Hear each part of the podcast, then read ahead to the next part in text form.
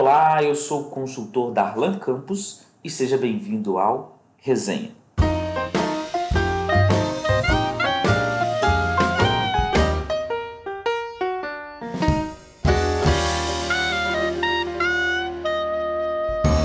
No quinto episódio do podcast Resenha, nós vamos tratar de uma obra fundamental para entender os tempos presentes. A nossa convidada Franciele Maginelli, que é mestre em Sociologia e diretora do Instituto Polis, com forte atuação no Paraná, traz para a gente uma reflexão importante sobre o livro Os Engenheiros do Caos, como as fake news, as teorias da conspiração e os algoritmos estão sendo utilizados para disseminar ódio, medo e influenciar a eleição. Essa obra foi lançada no Brasil pela editora Vestígio e é escrita pelo cientista político franco-italiano Giuliano da Empoli. Uma das principais teses do livro é de que os políticos de uma nova onda populista, como Jair Bolsonaro, Trump e os ligados ao movimento italiano Cinco Estrelas, eles estariam manipulando eleitores por meio das redes sociais. E como eles fariam isso? Eles se apoiam na lógica pré-estabelecida das plataformas da internet, como Facebook. As redes sociais procuram maior engajamento, as curtidas, o compartilhamento, e isso a qualquer custo. Para os algoritmos, então, não importa que tipo de conteúdo é destacado.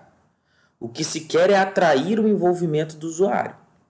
Pode ser com fake news, fofoca, mensagens radicais e que mexem com as emoções das pessoas e assim servem de imã para o chamado engajamento. Assim operam esses sites, apps, sem ter qualquer consideração pelo conteúdo, a qualidade, a veracidade do que se publica por meio deles. Então, na tese de Juliano, os políticos populistas captaram essa lógica e a reproduziram, às vezes de forma intuitiva, noutras em estratégias mais sofisticadas ou em uma soma de ambos, alimentaram as redes com aquilo que mais atrai os eleitores, e aí ele, ele foca nisso. Né? Sejam eles mentiras, extremismos ou o que for para isso. Essa obra fundamental, a nossa convidada, Franciele Maginelli, vai trazer uma, uma síntese dessa obra e os principais insights que elas podem nos trazer em tempo de pandemia, especialmente no momento em que o digital ganha um protagonismo ainda maior devido aos desafios que a pandemia se coloca para as eleições no Brasil. Seja bem-vindo ao nosso podcast Resenha e fica agora com o nosso episódio com o livro, uma resenha do livro Os Engenheiros do Caos de Juliano da Ímpoli. Olá, pessoal. É um prazer estar aqui no podcast Resenha. Gostaria de cumprimentar o Darla Campos e parabenizá-lo pela iniciativa. É de muita importância esse ato né, de promover o compartilhamento dos saberes. Eu me chamo Franciele Manginelli, sou diretora do Instituto Polis Pesquisa e Estratégia. Trabalho junto com as minhas sócias, a Carolina de Paula e a Sandra Ave dos Santos. Eu sou mestre em Sociologia e as meninas são doutoras em Ciência Política. O Instituto Polis é um centro de pesquisa, qualitativas e quantitativas, com foco nas pesquisas políticas e eleitorais e visando mensurar a opinião pública com princípios científicos, para que candidatos ou políticos possam produzir uma comunicação política eficiente, com base em análise e diagnósticos precisos, por exemplo. Também atuamos em parcerias com outros segmentos, como ONGs e empresas. Afinal, a informação segura é a chave para todas as formas de decisão. E é nessa linha de captação de informações que está o livro escolhido para este podcast. O livro escolhido foi Os Engenheiros do Caos, de Giuliano da Empoli. Empoli nasceu na França em 1973, mas possui origens italianas. Atualmente, ele é dirigente do grupo de pesquisa Volta, com sede em Milão, ex-aluno da Escola de Ciência Política de Paris, foi secretário de Cultura da cidade de Florença e conselheiro político de Matteo Renzi, ex-primeiro-ministro italiano. Atualmente ele vive em Paris. Seu livro é resultado de uma extensa pesquisa de fatos históricos, trazendo muitas informações sobre as eleições em diversos países, bem como as análises das estratégias de atuação dos gurus políticos. A primeira edição do livro é de 2019 e no Brasil a tradução é de Arnaldo Bloch. O livro é dividido em oito partes, com seis capítulos, mais a introdução e a conclusão. Ao longo do trabalho, ele apresenta casos específicos, sobretudo da Itália, Estados Unidos e Hungria, mas exemplos do Brasil também são significativos no livro. Contando com as anotações bibliográficas, o livro tem 190 páginas. O livro começa e termina usando uma citação de Woody Allen. Os maus, sem dúvida, entenderam alguma coisa que os bons ignoram. O que já demonstra que Empoli escreve o livro a partir de um posicionamento bastante claro, o de questionar as ações de alguns governos e da tendência populista que vem crescendo no mundo, analisando suas maneiras de atuação para posteriormente expor um pouco de sua visão. No início do livro, Empoli faz uma analogia entre as novas formas de fazer política e o carnaval romano, numa dupla referência, já que nos leva à Itália, que é considerada por ele como o berço do novo populismo, ou o Vale do Silício do populismo, como ele a chama, por esta ter sido palco da ação desbravadora deste novo formato de fazer política. O carnaval é o novo paradigma da política global, que tem por objetivo gerar o caos e ganhar notoriedade a partir disso. Ele traz comparativos entre a política populista e o carnaval, a necessidade do anonimato, a possibilidade de se inverter posições, de derrubar as hierarquias e reorganizar a sociedade fora dos padrões atuais, a utilização de sátiras, caricaturas e a ridicularização do oponente, o exagero, o provocar ataque de riso, uma ferramenta poderosa para a dissolução das hierarquias e formalidades. A subversão que o carnaval permite está presente atualmente nos ataques de trolls, usuários que disseminam a discórdia e o caos na internet. Participar do carnaval político é demolir a ordem dominante, é romper com as formalidades que separam, uma vez que se valoriza a plena liberdade para ser, fazer, falar o que se quiser e bem entender, escondidos ou protegidos pelas máscaras da internet. Mas a Itália não é a única que aprendeu a realizar a política a partir da lógica carnavalesca onde quer que seja, no continente europeu ou em outros continentes, Empoli avalia que o crescimento do populismo tomou a forma de uma dança frenética que atropela e vira ao avesso todas as regras estabelecidas. Os defeitos e vícios dos líderes populistas se transformam, aos olhos dos eleitores, em qualidades. Sua inexperiência é a prova de que eles não pertencem ao círculo corrompido das elites. E sua incompetência é visto como garantia de autenticidade. As tensões que elas produzem em nível internacional ilustram sua independência, e as fake news, que balizam sua propaganda, são a marca de sua liberdade de espírito. Esse é o mundo de Donald Trump, Boris Johnson, Matteo Salvini e Jair Bolsonaro, que nasce a cada dia com uma gafe, uma polêmica ou um escândalo. E são eles que se tornaram líderes do novo populismo. O livro é sobre a história deles e também sobre a história de seus especialistas, pois, por trás da aparência extremada do carnaval populista, Balizando sua realização, esconde-se o trabalho de dezenas de spin doctors e cientistas especializados em Big Data, que souberam compreender o potencial da internet para revolucionar a comunicação política. Para Empoli, esses engenheiros do caos conseguiram reinventar as propagandas comunicacionais, agora adaptadas à era das selfies, e com isso transformar a natureza da democracia. Suas ações são populistas, pois não suportam nenhum tipo de intermediação e colocam todos os envolvidos dentro de um mesmo plano, sob um mesmo aspecto avaliativo: os likes. As ações dos engenheiros do caos são, então, paralelas às formas de funcionamento das redes sociais. Buscam por engajamento ou adesão imediata, independente do conteúdo utilizado buscam, através da lógica dos algoritmos, interceptar as aspirações e os medos dos eleitores, independente de estar numa posição razoável ou absurda. Assim como nas redes sociais, não importa o conteúdo, mas o quanto ele engaja e mantém as pessoas conectadas. A lógica dos doutores fanáticos da política não é mais unificar pessoas em volta de algo em comum eles cultivam os medos e os preconceitos de grupos, convergindo aos extremos e unificando-os apenas em torno da escolha de seu líder. Não há mais a coerência coletiva, apenas a busca de um objetivo final, sem importar os meios. Esses engenheiros são os principais responsáveis por entender os desejos mais arcaicos das massas e mostrá-los aos candidatos, afirmando que atender a esses anseios pode trazer bons resultados nas urnas.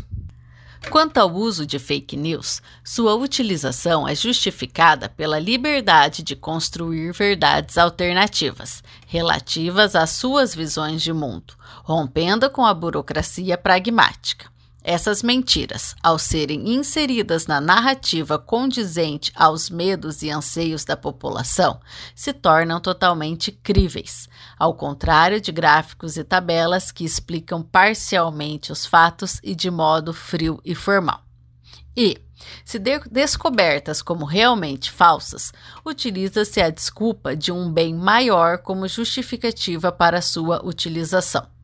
Nenhuma mentira, nenhum insulto ou nenhuma piada é vulgar se contribui para a demolição da ordem dominante em prol da liberdade e fraternidade.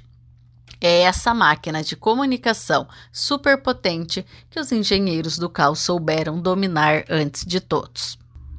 Retomando a questão do Vale do Silício do populismo, ou do caso italiano, uma de suas inovações foi essa ocorrer ao inverso da lógica até então usual.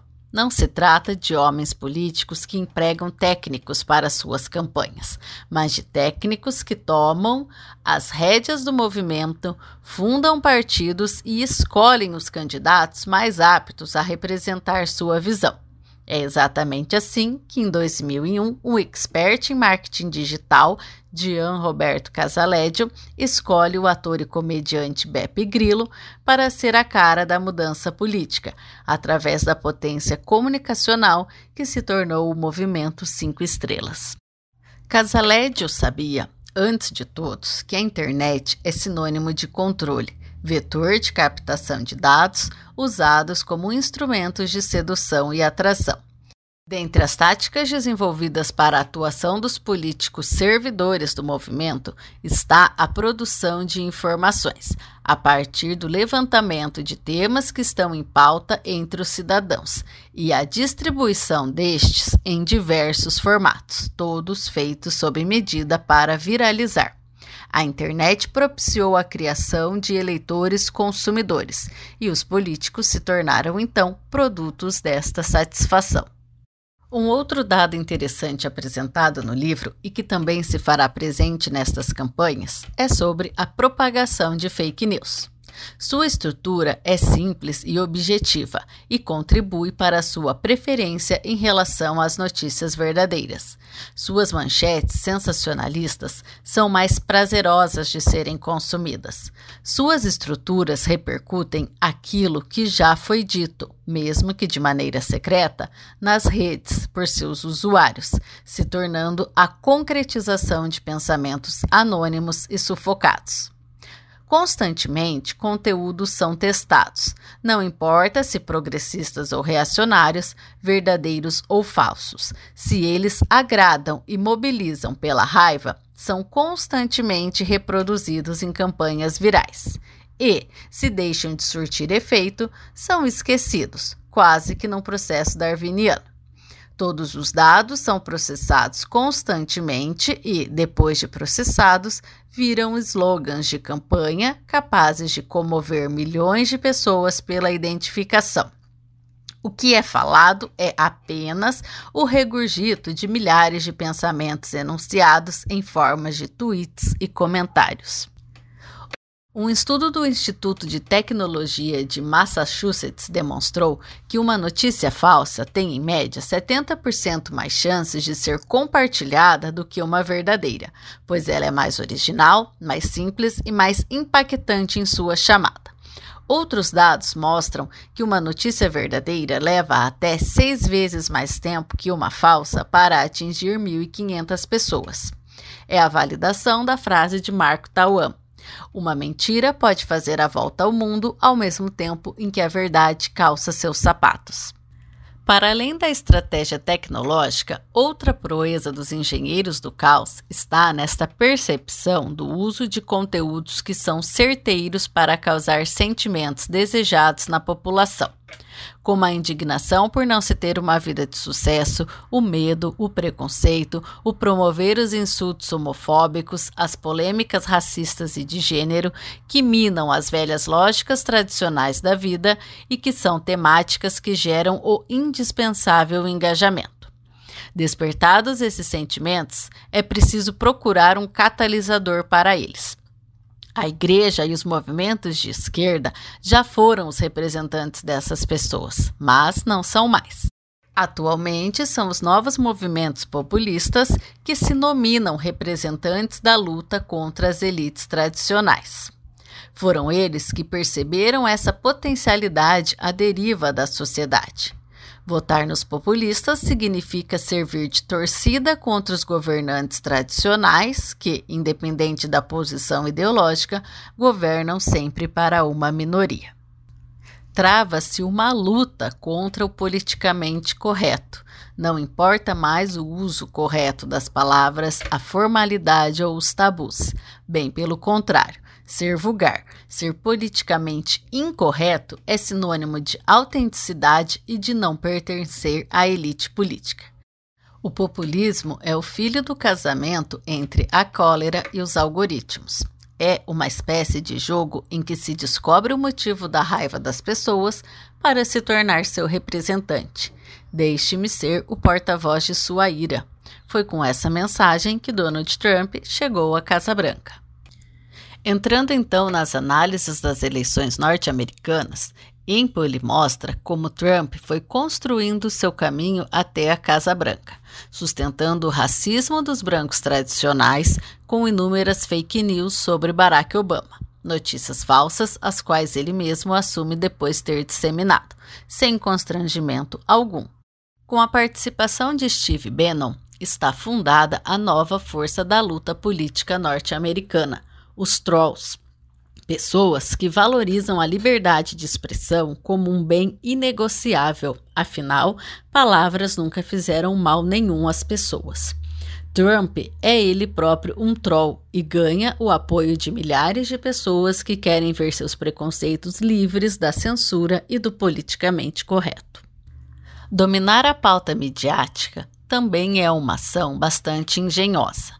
Bolsonaro fez e faz isso no Brasil, Trump fez e faz isso nos Estados Unidos.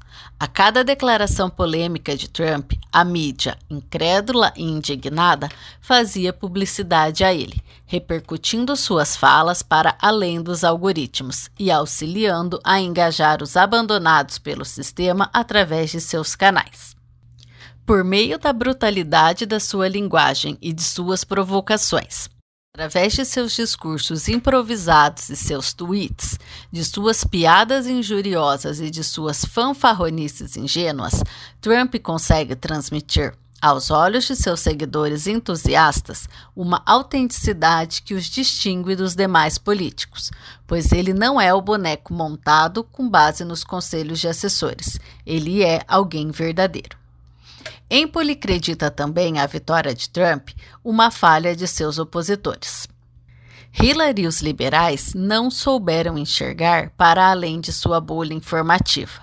Não souberam ver que sim, os filtros cognitivos e do politicamente correto poderiam ser rompidos. Ao achar que seria impossível alguém chegar à Casa Branca insultando minorias, mulheres, imigrantes e deficientes, mostram-se demasiadamente incompetentes, sem a menor ideia do que se passa na mente das pessoas. Outro caso trabalhado no livro é o caso da Hungria. Em 2014, após a reeleição de Viktor Orban, sua popularidade estava bastante abalada, e é neste contexto que Arthur Filkenstein vai criar uma nova estratégia de atuação. A sua estratégia consiste na criação de um novo inimigo, a fim de trabalhar com a dicotomia nós versus eles e unificar o povo húngaro. Este inimigo será a suposta invasão estrangeira no país, a exemplo dos problemas que vinham ocorrendo entre o Islã e a Síria.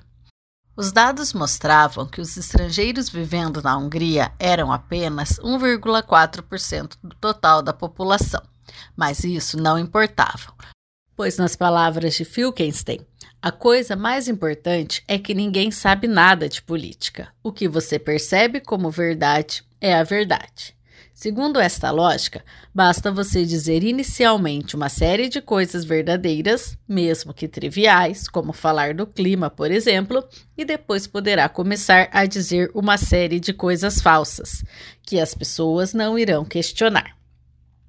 Entre as medidas de mobilização dos húngaros para desaprovar a imigração e repudiar os refugiados estava a forte censura midiática. A televisão estatal deveria cobrir a questão de acordo com orientações precisas. Não mostrar as crianças, pois isso trazia empatia, e sempre usar o termo migrantes, que lá soava como algo estrangeiro, sem ligação alguma àquele povo. Censura essa que é citada em todos os casos analisados. Na Itália, jornalistas e comentaristas que redigissem informações contra o movimento Cinco Estrelas, ou nos Estados Unidos, quem criticasse ao trumpismo recebia chuva de críticas, ofensas, insultos pessoais e até mesmo ameaças físicas. O último capítulo do livro traz as análises das mudanças nas formas de captação de dados. Política agora se faz com base na análise de infinitos dados. Os estrategistas que souberam analisar este volume de informação podem agora dizer claramente que mudaram os rumos da história. Afinal, venceram as eleições mais improváveis. O Facebook produz um volume imenso de dados e é preciso saber captá-los e interpretá-los corretamente. Cada clique pode mensurar quais mensagens são mais ou menos eficazes, criando assim uma diretriz para a ação. O trabalho de Big Data permite enviar mensagens extremamente segmentadas a cada eleitor, com base em suas características individuais, e é assim que a nova política atua. Antigamente, a tendência era enviar mensagens ponderadas para atingir o maior número de eleitores através do uso da média, levando o jogo para o centro da arena política. Já no mundo dos físicos, essa relação é invertida, levando o jogo para os extremos, a fim de buscar trabalhar com as mensagens mais individualizadas possíveis. Ficou para trás, portanto, o tradicional lema do marketing político, de que ganha quem ocupa o centro da arena política. Não é mais estratégico unir eleitores em torno de denominadores comum. A superficialidade não atrai, o sucesso está em inflamar as paixões dos diversos grupos, independente da coesão, pois você só precisará unificá-los no momento do voto. Não importa a profundidade dos argumentos, ao novo político é exigido o espetáculo, o final inacabado de uma série que coloca o público ansioso pelo próximo capítulo. No fundo, o mérito histórico de Trump foi, sobretudo, compreender que a campanha presidencial era um reality show bastante medíocre. Coerência e veracidade contam muito menos que amplitude e ressonância. Em poliavalia, que ganhar campanhas dentro dessa lógica é fácil, mas manter os mandatos não. Trump, Bolsonaro, Salvini, cedo ou tarde, frustrarão as demandas que criaram, mas o estilo próprio que geraram, feito de ameaças, complôs, insultos, atos racistas e etc., é um divisor de águas. Uma vez quebrados os tabus, não é mais possível colar de novo. Quando os líderes atuais saírem de moda, é pouco provável que os eleitores, acostumados às drogas fortes do nacional-populismo, peçam de novo a camomila dos partidos tradicionais. Sua demanda será por algo novo e talvez até mais forte. Finalizando o livro, Empoli lança prerrogativas para uma reação democrática, a fim de deter o crescimento populista. É preciso entender as novas regras do jogo, interpretar as mudanças de paradigma e aceitar o fim das velhas práticas políticas. Nós devemos inventar uma nova sabedoria, uma nova época. E, ao mesmo tempo, se queremos reconstruir algo de bom, vamos precisar parecer heréticos, inoportunos e desobedientes aos olhos de todos aqueles que nos precederam. Com essa citação de John Keynes, ao fim da Revolução Soviética, Empoli demonstra a existência da possibilidade de se encontrar um novo caminho, pois essa luta já foi vencida uma vez. É desse espírito, ao mesmo tempo criador e subversivo, que todos os democratas deverão se apropriar para reinventar as formas os conteúdos da política nos próximos anos, se quiserem ser capazes de defender seus valores e seus ideais na era da política quântica. O livro nos deixa a clara mensagem da importância de se ouvir a opinião pública, onde mensurar dados tem uma importância fundamental. O que você irá fazer com essas informações é uma outra discussão que também precisa ser realizada. Afinal, fica a sensação de uma crise de princípio, onde os valores de igualdade parecem estar abalados. Mas, para o mundo da ciência social e das análises de dados, vemos sua importância ser colocada agora como imprescindível. É preciso saber captar esse volume imenso de informações e saber analisá-las, para que os eleitores sejam compreendidos e para que a sua comunicação política se torne de fato efetiva. E aí, gostou do nosso episódio de hoje? Se você quiser receber em primeira mão todos os nossos episódios e outros materiais exclusivos da República, envie um oi para 27 99958 8313 e sempre que sair um episódio você será notificado pela nossa lista de transmissão. Venha participar conosco.